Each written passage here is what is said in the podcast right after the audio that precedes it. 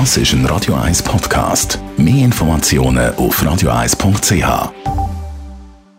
Radio 1 und die Wissenschaftsplattform X präsentieren den Faktist. Der Wissenschaftsjournalist Beat Glocker zeigt, was aktuelle Resultate aus der Forschung für uns alle bedeuten und hinterfragt Trends in der Gesellschaft aus Sicht der Wissenschaft. Jetzt auf Radio 1.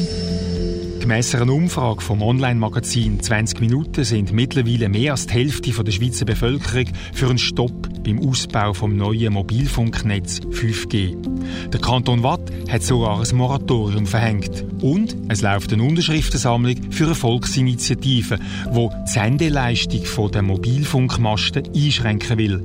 Und zwar so, dass die Strahlung nicht mehr in die Häuser eindringen kann. Interessante Nebenbemerkung. Zwei Personen im Initiativkomitee verdienen ihr Geld mit Abschirmungen, unter anderem mit strahlensicherer Unterwäsche.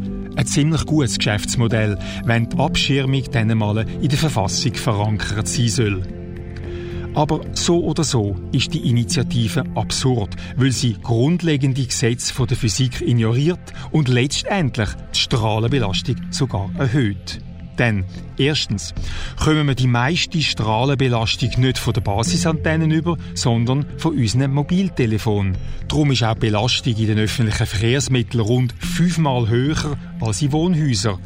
Das, weil jede und jede im ÖV am Handy hängt. Gut, da fordert ja die Initiative auch spezielle Sitzplätze mit Handyverbot. Das nützt aber nichts, wenn alle um uns herum eben am Handy sind. Wird man also sensible Menschen wirklich von der Strahlung schützen, müsste man ein komplettes Handyverbot im Bus, Tram und Zug einführen.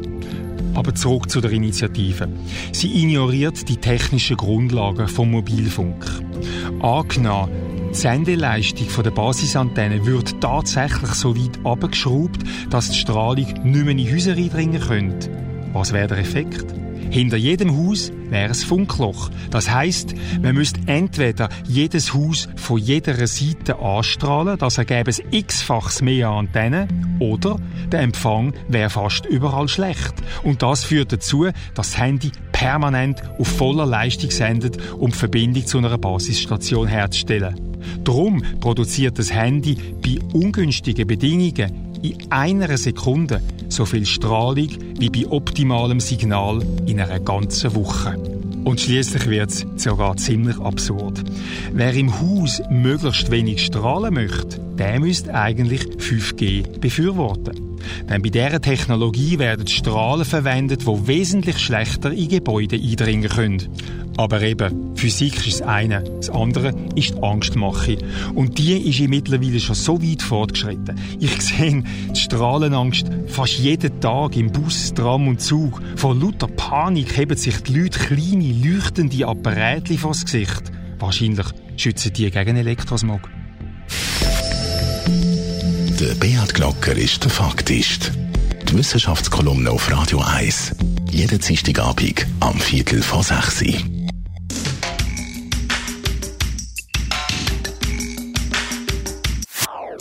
Das ist ein Radio 1 Podcast. Mehr Informationen auf radio1.ch.